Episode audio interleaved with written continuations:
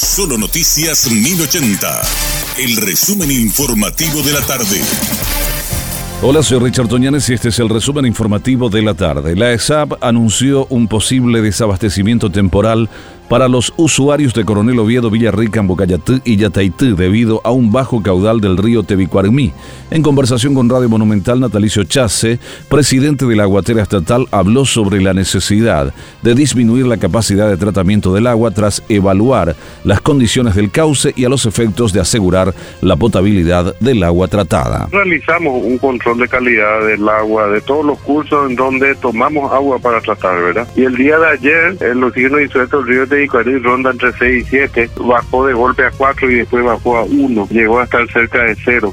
Eso significa que eh, existía una gran cantidad de materia orgánica en el río. Alto seguido de haber bajado el oxígeno, comenzamos, comienza a saturarse nuestros filtros de agua con una fibra blanca. Parece ser algún tipo de residuo de caña, de azúcar, de alguna de las industrias que están sobre el río. Eso hace, tengamos que lavar cada hora, cada dos horas, y eso se hace cada 24 horas. Cada vez que lavamos un filtro, nosotros perdemos cerca del 30 al 40% de la capacidad capacidad de producción porque usamos agua tratada para lavar el filtro. Y si lavamos cada hora, perdemos más del 50% de la capacidad de la planta a fin de poder sostener una condición de calidad del agua tratada.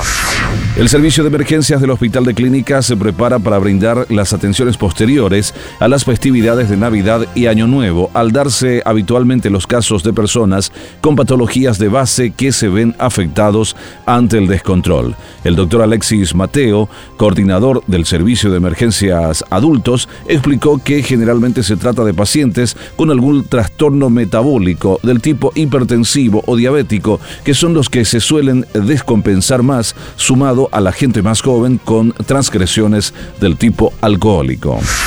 Rusia superó las 100.000 bajas en sus tropas desde el inicio de la invasión a Ucrania. Ruslan Spirin, representante de Ucrania para América Latina, informó que en estos 10 meses Rusia perdió mucho más que en 10 años de guerra en Afganistán. El diplomático sostuvo que aunque el poderío militar ruso era 30 veces superior al ucraniano, las fuerzas invasoras se toparon con soldados muy motivados.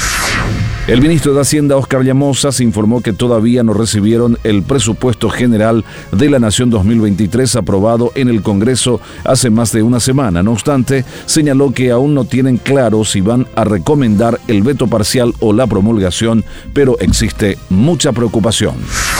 Un nuevo caso de picadura de víbora se reporta en Carindeyú, específicamente en el municipio de Curuguatí, donde fue víctima un niño de apenas tres años de edad cuando jugaba la pelota en el patio de su vivienda. Se registró cerca de las 11 de este jueves en la colonia Santa Librada. El pequeño fue atendido primeramente en el Hospital Distrital de Curuguatí. Los profesionales médicos de guardia le aplicaron antiofídico, pero ordenaron su derivación inmediata a Asunción para recibir atención especializada para este tipo de casos.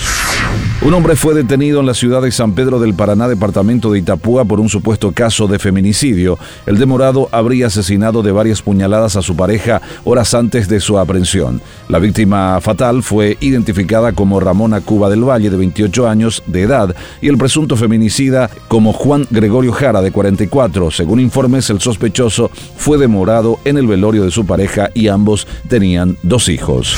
Este fue nuestro resumen informativo. Te esperamos en una próxima entrega.